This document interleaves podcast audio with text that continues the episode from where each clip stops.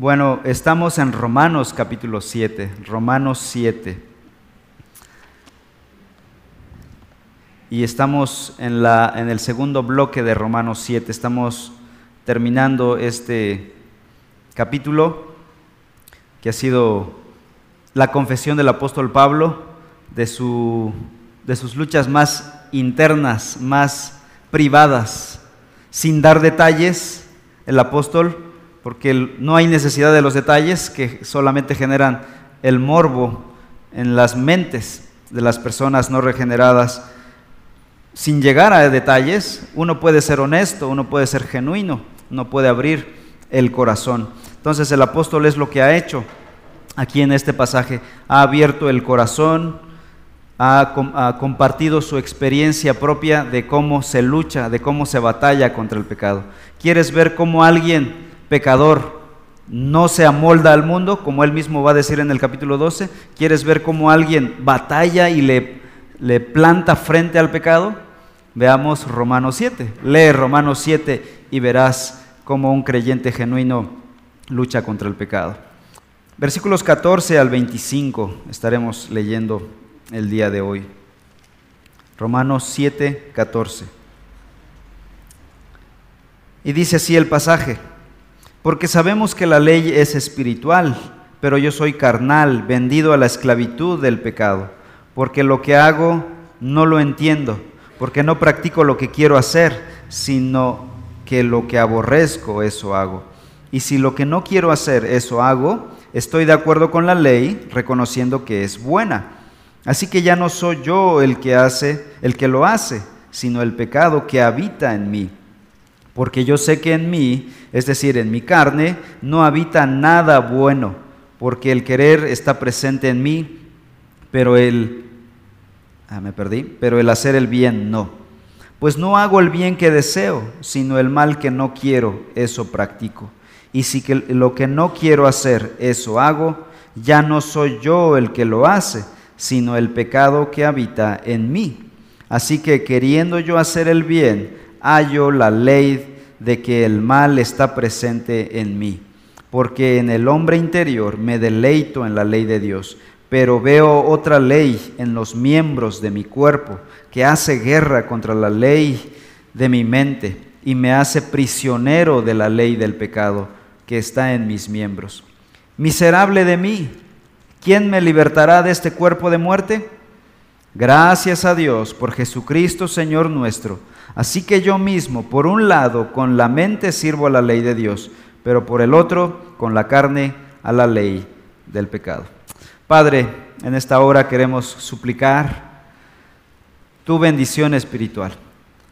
Queremos pedirte que tu Santo Espíritu, aquel mismo Espíritu que inspiró esta palabra al apóstol hace dos milenios, hoy Él mismo pueda iluminar nuestras mentes con tu palabra y transformar nuestros corazones, nuestras vidas y caminar en santidad. Ayúdanos, bendícenos, edifícanos con tu palabra esta tarde. En el nombre de Cristo Jesús. Amén. Pablo ha establecido que la ley no puede salvar, Romanos 3 al 5, no puede santificar, capítulo 6, no puede condenar ya a un creyente que ha creído en Cristo, capítulo 7, la primera parte pero ha dicho que algo sí puede hacer la ley. ¿Se acuerdan? No es examen, pero me gustaría que contestaran bien. ¿Qué, ¿Qué sí puede hacer la ley? Convencer. Convencer de pecado. La ley nos convence de pecado. Te dice que tu pecado es pecado. No es un error, no es una equivocación, no son tus genes, no es el contexto exterior, no son las circunstancias, no es la sociedad, el mal gobierno, no es esto. Es tu pecado que habita en tu corazón. Y para eso fue dada la ley de Dios. Gálatas capítulo 3 también dice, la ley fue dada a causa de las transgresiones, para ponerle nombre y mostrar con claridad nuestro pecado. Y aquí en esta sección, Pablo va a decir que la ley muestra que no nos puede liberar de pecado. Sí puede convencer, pero no puede liberar. No nos, no nos equivoquemos. La ley fue dada con un propósito de convencimiento, no de salvación. Para salvación tenemos a Jesucristo, el Salvador. Pablo sigue hablando del conflicto interno que él tiene constante con el pecado y no está feliz. ¿Cómo, cómo notamos a Pablo aquí? Vemos a un Pablo eufórico, gozoso, cantando como en, la prisión de Filipos. Vemos a Pablo lamentando, miserable de mí. El lamento del creyente. Hemos titulado esta exposición del día de hoy, El lamento del creyente por causa de su pecado. Dice, por ejemplo, en el versículo 15, porque lo que hago no lo entiendo, porque no practico lo que quiero hacer, sino lo que aborrezco, eso hago. Y luego en el versículo 24, eh, miserable de mí, ¿quién me libertará de este cuerpo de muerte? Hay un lamento en el sentimiento de Pablo. Él está lamentando su condición caída. Pablo está narrando su propia experiencia y ahora nos hace una confesión. Aún no, solo sigue pecando, aún sigue deseando el pecado. Y uno se sorprendería aquí, uno podría ruborizarse con el santo apóstol Pablo. Aquí podemos ver el conflicto interno de un hombre consigo mismo, en el que una parte de él lo empuja en una dirección y la otra en la otra dirección, la dirección opuesta. Y hay una tensión, hay una batalla. Por ejemplo, versículos 16 eh, en adelante. Y si lo que no quiero hacer, eso hago, estoy de acuerdo con la ley, reconociendo que es buena.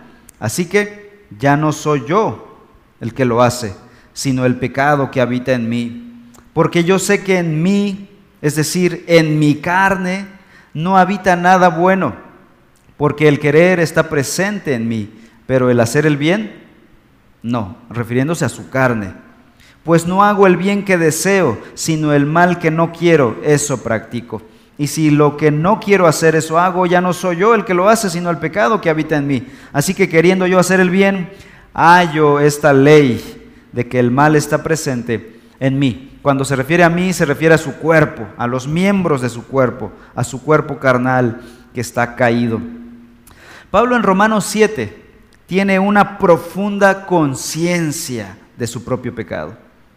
Por eso se expresa de esta manera, pero también un deseo profundo de agradar al Señor en todas las cosas. Cuando hay un deseo profundo de agradar a Dios y a la vez hay una conciencia,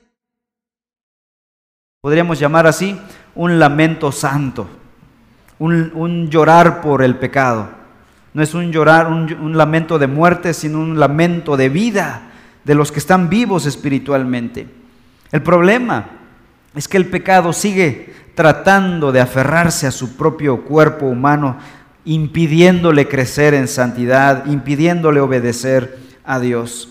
Aunque su corazón haya sido ya renovado y aborrece el pecado, su cuerpo como que se rehúsa y genera esta tensión.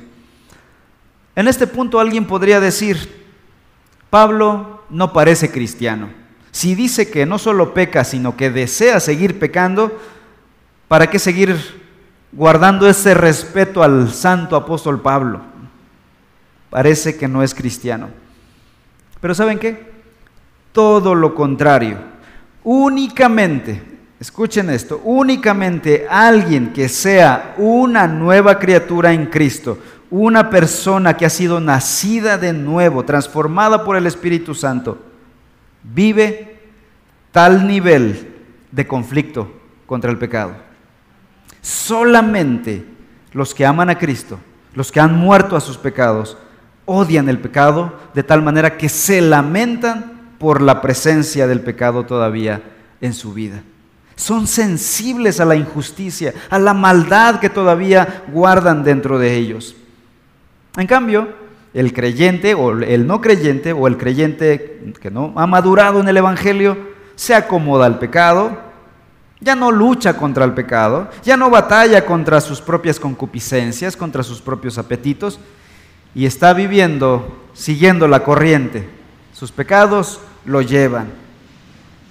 Así que únicamente un cristiano verdadero en crecimiento, en madurez, estará dispuesto a experimentar preocupación profunda con respecto a las luchas de su corazón. Y ese es Pablo.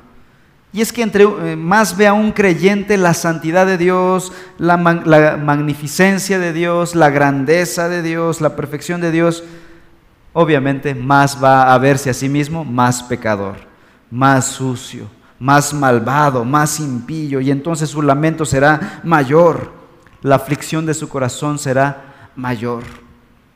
John MacArthur, escritor que muchos de ustedes conocen, dijo una frase hace unos días apenas, lo que más anhelo del cielo no son sus calles de oro, sino la ausencia del pecado.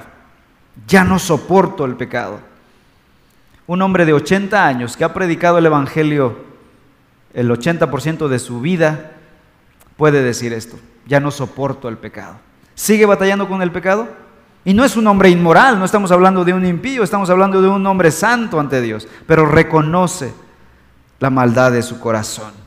Y él anhela estar en la presencia de Dios donde ya no haya más pecado, donde ya, no haya esa envidia, ese egoísmo, ese orgullo, esa prepotencia, esa egolatría por nosotros mismos, que nos hace ofender a otros, que nos hace pensar solo en nosotros. ¿Cuántos más anhelan el cielo por eso, porque ya no habrá pecado, porque podremos amar a Dios plenamente, porque podremos adorar a Dios plenamente, podremos amar a los demás plenamente. Yo me uno a MacArthur en ese deseo. Ya no soporto el pecado en mí y también en las personas, pero más en mí mismo. ¿Cómo se describe un creyente maduro? Un cristiano maduro, un cristiano espiritual, algunos piensan que un cristiano espiritual es aquel que anda levitando 5 centímetros del piso y una aureola aquí brillante, ¿no? Pero no, un cristiano espiritual es un cristiano común y corriente, es un ser humano como tú y como yo, que anda por las calles y se viste igual que nosotros. Un cristiano espiritual es aquel que vive en el espíritu. Ahora, el problema es que también esta frase de vivir en el Espíritu es una frase que se ha distorsionado tanto que ya no podemos ver con claridad lo que el Nuevo Testamento o la Biblia presenta de un hombre que vive en el Espíritu. Un hombre que vive en el Espíritu es aquel que, es, que ha creído en Cristo y el Espíritu lo guía a vivir para Él. Es aquel que siempre está frente a Dios. Y entre más se mide frente a las normas de justicia de Dios, más se da cuenta de lo lejos que se encuentra de esas normas. Y eso le genera turbulencia, agonía, lamento. Un ejemplo, Pablo. Es lo que está haciendo Pablo aquí.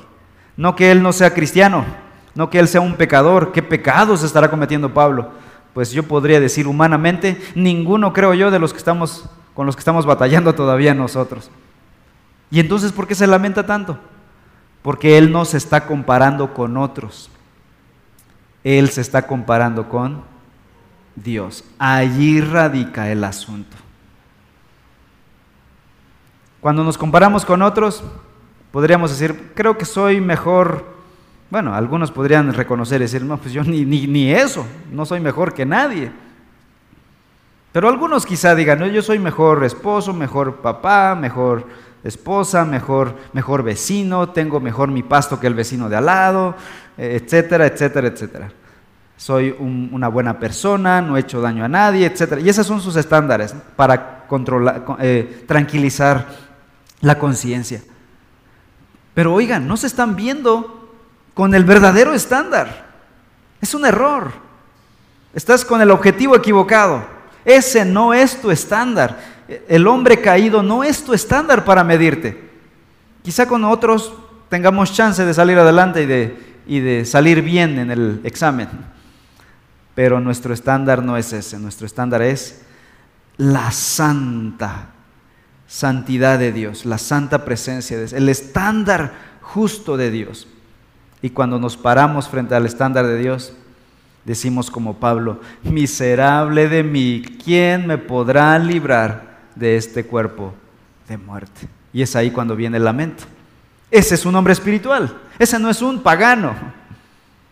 Ese es el hombre espiritual. Entre más se acerca a Dios, más puede ver su propio pecado.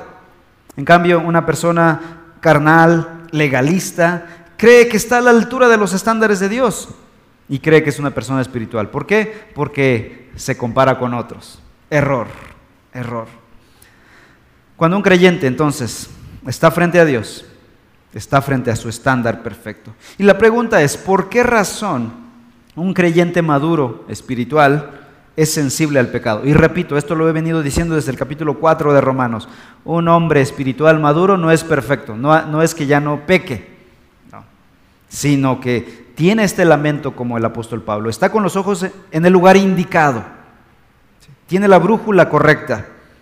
¿Por qué razón este creyente es sensible a su pecado? ¿Por qué se lamenta tanto? ¿Qué tan malo es el pecado?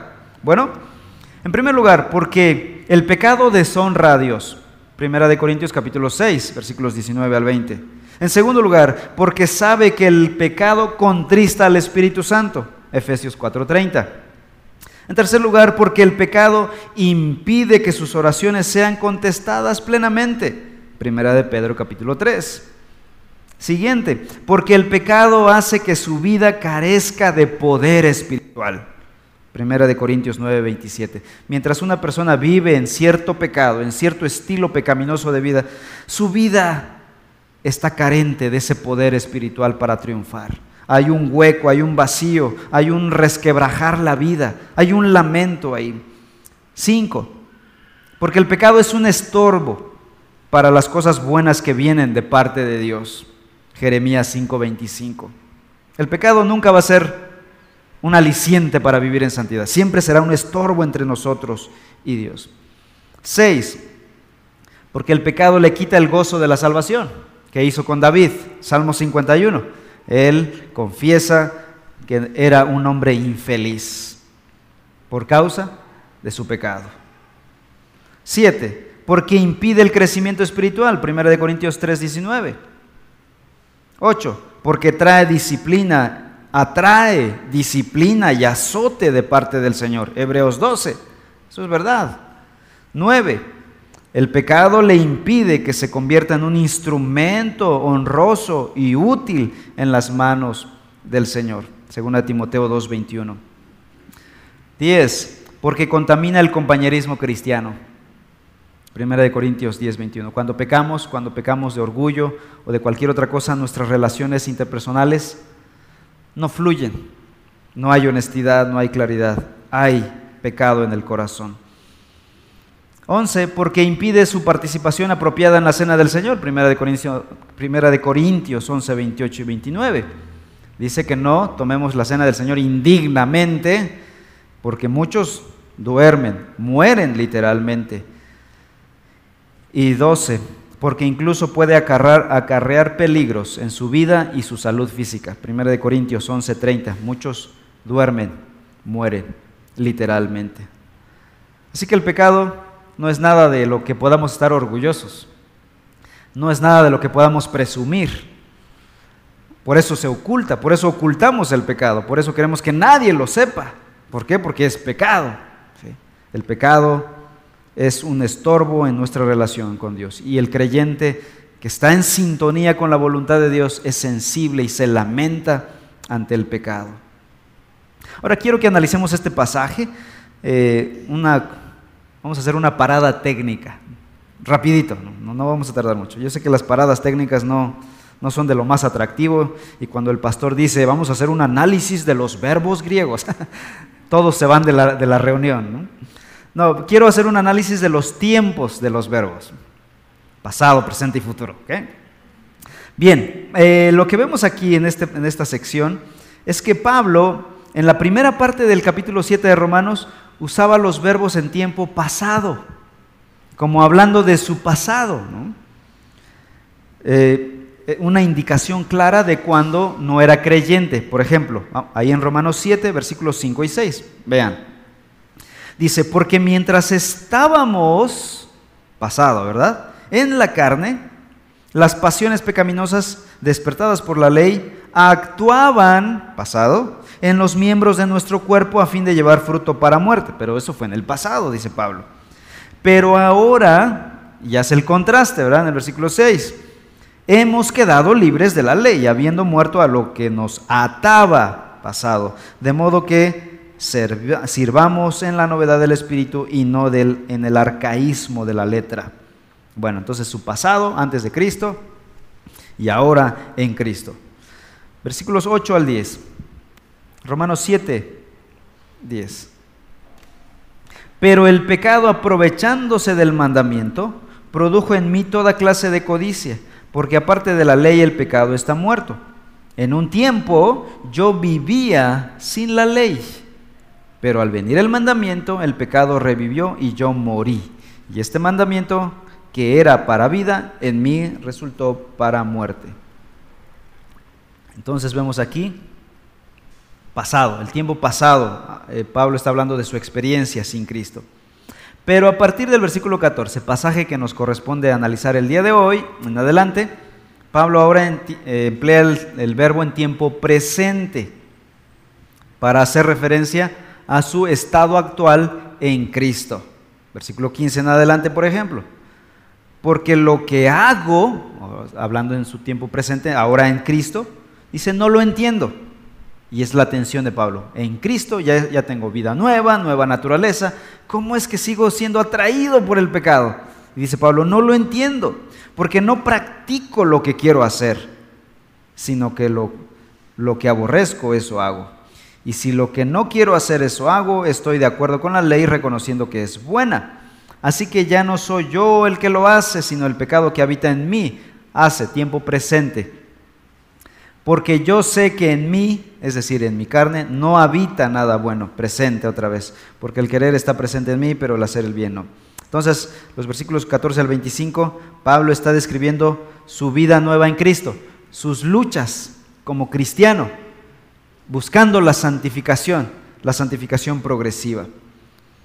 Por otro lado, en los versículos 7 al 13, ahora va a describir Pablo su relación con el pecado. Romanos 7, versículos 7 al 13 Pablo habla de que el pecado era su amo, lo engañaba y lo mató. Pero Pablo no era creyente.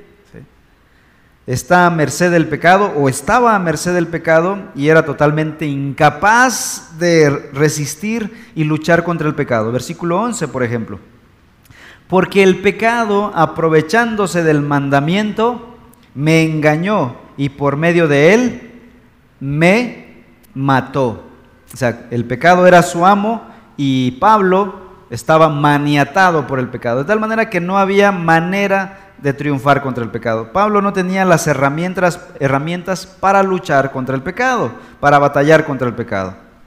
Sin embargo, en esta sección, versículos 14 al 25, Pablo habla de una batalla consciente.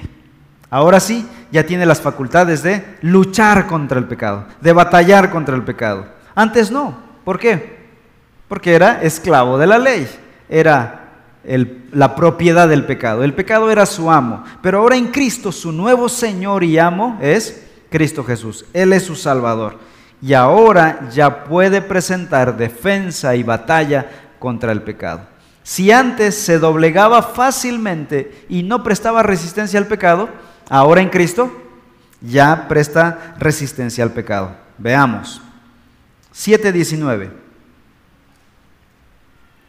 Romanos 7.19. Pues no hago el bien que deseo, sino el mal que no quiero, eso practico. Porque en el hombre interior me deleito en la ley de Dios. Ya hay una nueva ah, vida en su corazón, ya hay un nuevo principio de vida hay un nuevo deleite y ya rechaza el pecado, ya puede denunciar el pecado que está practicando. Dice versículo 23, pero veo otra ley en los miembros de mi cuerpo que hace guerra contra la ley de mi mente y me hace prisionero de la ley del pecado que está en mis miembros. Sin embargo, ya presta eh, lucha, resistencia contra el pecado. Y es ahí donde viene el lamento del apóstol Pablo. ¿Por qué se lamenta Pablo? no porque no sea cristiano. Él tiene el gozo de la salvación. Se lamenta porque a pesar de ser cristiano, de ser hijo de Dios, su cuerpo todavía esté viciado con el pecado. Vamos a los versículos 14 al 17. En el versículo 14 dice, Porque sabemos que la ley es espiritual. Pablo empieza afirmando nuevamente que la ley no es el problema, porque la ley es espiritual, dice Pablo. El problema no es la ley, lo quiero aclarar, y esto lo ha hecho una y otra vez a lo largo de este pasaje. El problema es Pablo, su cuerpo que está viciado con el pecado. Así que la ley no ha sido reemplazada por la gracia, no ha sido devaluada por la gracia, la ley sigue funcionando para nosotros los cristianos. Eso decíamos hace unos domingos. La ley sigue viva y actual para nosotros. La ley nunca fue nuestro medio de salvación, siempre ha sido nuestro medio para conocer la voluntad de Dios. Siempre la ley traerá convicción de pecado. Así que la ley siempre va a acompañar al Evangelio en nuestra vida. La ley es el preámbulo del Evangelio. La ley nos lleva al Evangelio y el Evangelio nos trae de regreso a la ley. Dice el versículo 14. Pero, entonces dice, el problema no es la ley, el problema soy yo. ¿Por qué? Porque yo soy carnal. La ley es justa y santa, pero el problema soy yo. Porque soy carnal, vendido a la esclavitud del pecado. Pero ya no su naturaleza, sino su cuerpo carnal. Aun siendo un apóstol, Pablo poseía residuos del pecado en su cuerpo al igual que todos los seres humanos, al igual que todos nosotros, incluso los que ya somos salvos, seguimos con esta batalla campal, corporalmente hablando. Obviamente, aclaro, el corazón del cristiano, su hombre interior, ha sido limpiado por completo, ha sido renovado por completo. Todo cristiano que entiende el Evangelio, que entiende la palabra de Dios, sabe que aún después de ser llamado a salvación, va a seguir luchando contra el pecado. El punto es cómo vamos a comportarnos, cómo vamos a actuar. Y por eso Pablo, inspirado por el Espíritu Santo, escribió este capítulo 7 para mostrarnos un ejemplo de cómo se comporta un cristiano después de su salvación. Porque la cosa no se terminó ahí.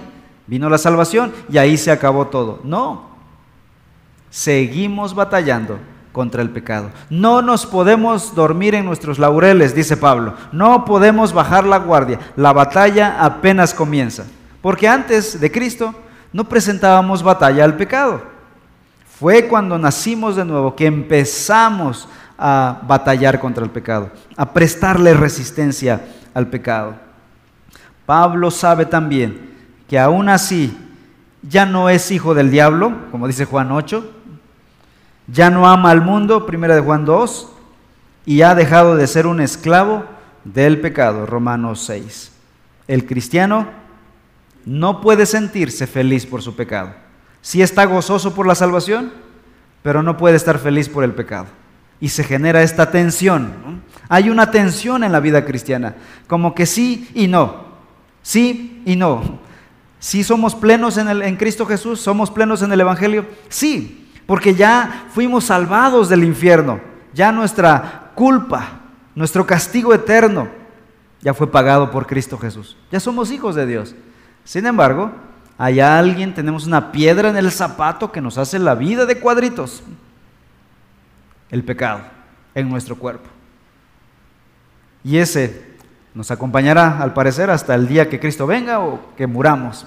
Por eso nosotros debemos presentar batalla, no dormirnos en nuestros laureles. Versículo 17.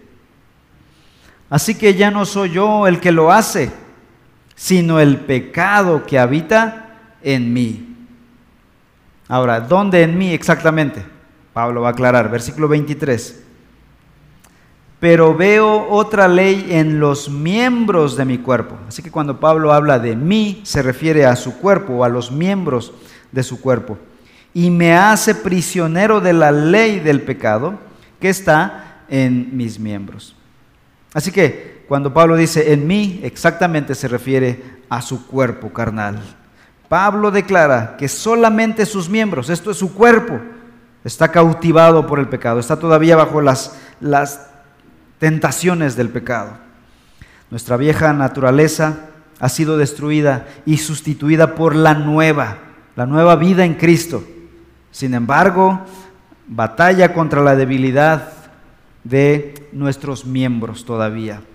Así que el llamado de Romanos 7 es alerta, alerta. Seguimos en una batalla, no nos durmamos, no nos olvidemos de que estamos en una batalla contra el pecado. El pecado puede seguir teniendo poder muy fuerte sobre la vida de un cristiano. Si el cristiano se doblega, se descuida, se olvida, baja la guardia, el cristiano puede ser aplastado por el pecado, pisoteado, vulnerado por el pecado. Eso no se debe tomar a la ligera. Debemos estar conscientes de nuestra batalla contra el pecado. La batalla del creyente con el pecado es extenuante, es pesado, es cansado y durará toda la vida hasta que el Señor venga por nosotros. Ahora entendemos un poquito mejor a MacArthur cuando dice, ya anhelo el cielo porque ahí no habrá pecado, ya estoy cansado del pecado. El hermano con 80 años creo que ya nos puede dar un poquito de sabiduría. 80 años de batallar contra el pecado. ¿Y tú cómo vas en tu batalla contra el pecado? ¿Estás peleando? ¿Estás batallando? ¿O te has doblegado ante el pecado? ¿Estás, has caído en los brazos del pecado completamente? El, David oró en el Salmo 51 de la siguiente manera.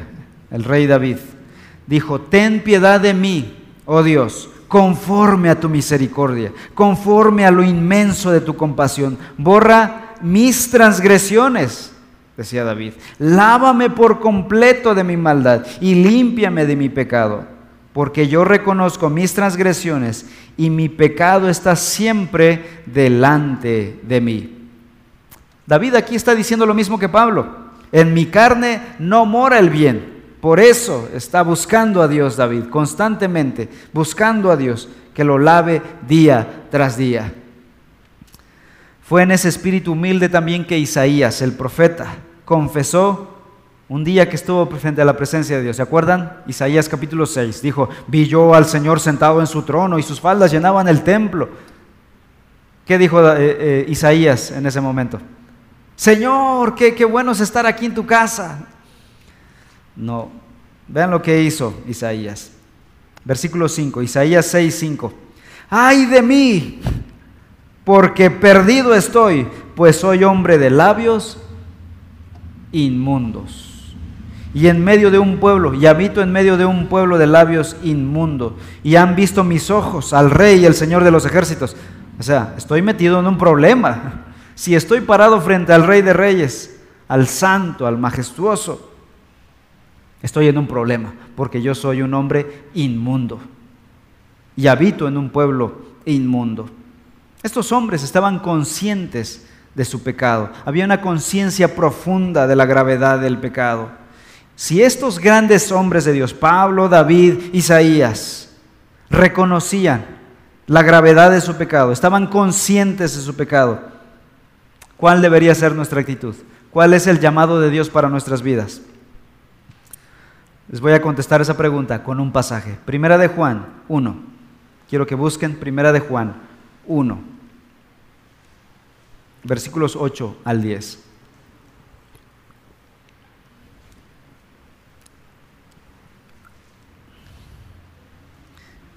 Ahí está la respuesta a esta pregunta. Primera de Juan 1, 8 al 10. Dice, si decimos que no tenemos pecado, nos engañamos a nosotros mismos. Y la verdad no está en nosotros. Y aquí hay un sí condicional. Si confesamos, y aquí está el contraste. En el 8 dice los que niegan su pecado, los que dicen, no, yo no soy tan malo. Pero los que están en el 9 dice, si confesamos nuestros pecados, ¿qué pasa? Él es fiel y justo para perdonarnos los pecados y para limpiarnos de toda maldad. Si decimos que no hemos pecado, le hacemos a él mentiroso y su palabra no está en nosotros, de plano, ¿verdad? Si alguien dice, no, yo no peco, lo mío no es pecado, lo mío es un error, lo mío es una equivocación, no, tú tuviste la culpa, no, las circunstancias, no, etcétera, etcétera. Es decir, no hemos pecado. La verdad no está en esa persona. le hacen a Dios mentiroso, dice el versículo 10. ¿Qué hay que hacer entonces? ¿Cuál es el llamado para nosotros? Versículo 9, confesar nuestro pecado. Y entonces Él será fiel y justo para perdonarnos y limpiarnos de toda maldad. A eso nos llama el Evangelio, a eso nos llama la palabra. Ese es el estilo de vida al que somos llamados a vivir.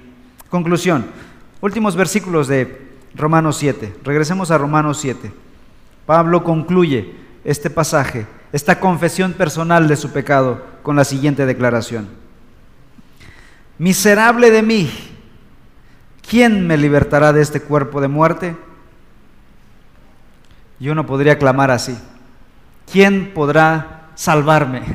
¿Quién podrá liberarme de este cuerpo de muerte? ¿Cuál es su respuesta? Versículo 25. Gracias a Dios, este pasaje que suena a requiem, ¿no? canción de muerte, no termina así, termina con una música victoriosa, con un grito de victoria. Versículo 25. Gracias a Dios por Jesucristo Señor nuestro. Así que yo mismo, por un lado, con la mente sirvo a la ley de Dios, pero por el otro, con la carne a la ley del pecado. Pero gracias a Dios por Cristo Jesús, la esperanza de nuestra vida. Él es nuestra verdadera esperanza, hermanos. Él es la verdadera esperanza para nuestra vida. Cristo Jesús. Él es el verdadero Mesías. Cristo Jesús. Él es nuestro Salvador. Pablo no termina con el versículo 24. Miserable de mí. Termina con el versículo 25. Gracias a Dios por Jesucristo. Jesucristo es nuestra única esperanza, quien murió por nuestros pecados pasados, presentes y futuros, los que aún no sabemos que cometeremos. Así que nuestra fe debe estar renovada día a día en la persona de Cristo Jesús. Amén. Vamos a orar. Padre, en esta hora te damos a ti toda la gloria, todo el honor, porque a pesar de ser tan pecadores, has tenido misericordia de nosotros. Tu gracia ha sido mayor que nuestro pecado. Mis faltas son muchas pero tu gracia es mayor. Tu misericordia ha sido mayor y nos has perdonado. Y no has pasado por alto nuestros pecados, no has solapado nuestros pecados, no has justificado nuestros pecados con nosotros mismos, sino que enviaste a tu Hijo Jesús a morir en la cruz por nuestros pecados, tomó nuestro lugar, recibió nuestro castigo y por eso hoy podemos disfrutar del perdón, de la gracia de la misericordia. Señor, ya no tenemos que abrazar el pecado, ya no tenemos que ocultar el pecado, ya no tenemos por qué vivir en pecado. Tú has pagado nuestros pecados. Y ahora con libertad venimos delante de ti a confesar que seguimos batallando, Señor. Seguimos teniendo luchas con pecados en nuestra vida personal. Ayúdanos, Señor. Ayúdanos a, a presentarnos firmes delante de ti a resistir al pecado, a batallar contra el pecado, a no doblegarnos ante el pecado, a no abrazar el pecado, a no hacer tregua contra el pecado. Ayúdanos a presentar defensa y resistencia al pecado, porque el triunfo ya es nuestro. Te alabamos, Señor, por la obra de tu Hijo Jesús. Amén.